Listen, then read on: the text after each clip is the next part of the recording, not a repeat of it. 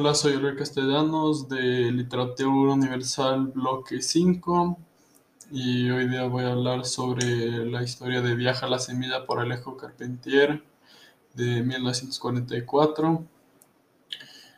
Eh, la historia se trata sobre cómo Marcial viaja en el tiempo mostrando cómo su vida fue empezando por la muerte y yendo hasta su nacimiento Básicamente el orden pasa al revés de lo que pasaría normalmente.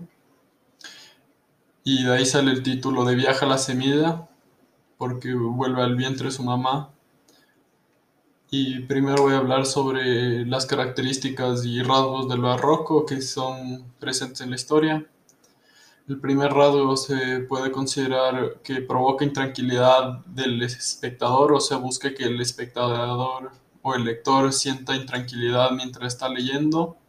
Y esto se puede ver en el relato cuando se cuenta al revés del relato en vez de en orden cronológico, se cuenta desde la muerte hasta que nació y esto puede causar confusión e intranquilidad cuando se está leyendo.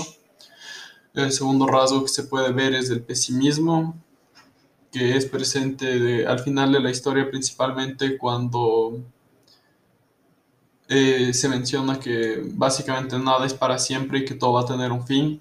Esto le da un sentido de pesimismo al lector. Luego los rasgos de lo real maravilloso.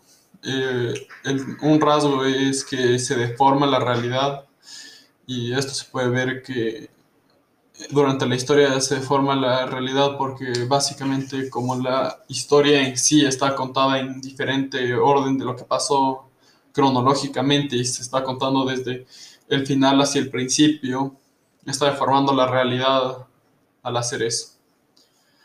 Y ahora voy a hablar de lo que más me gustó del relato. Y a mí lo que más me gustó del relato fue la manera en la que presentan el viaje en el tiempo, porque normalmente en historias o películas que hablan sobre viajar en el tiempo lo hacen de una diferente manera esta.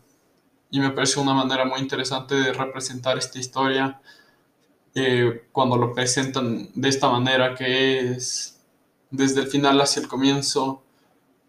Y me gustó mucho cómo se desenvolvió la historia a través del tiempo.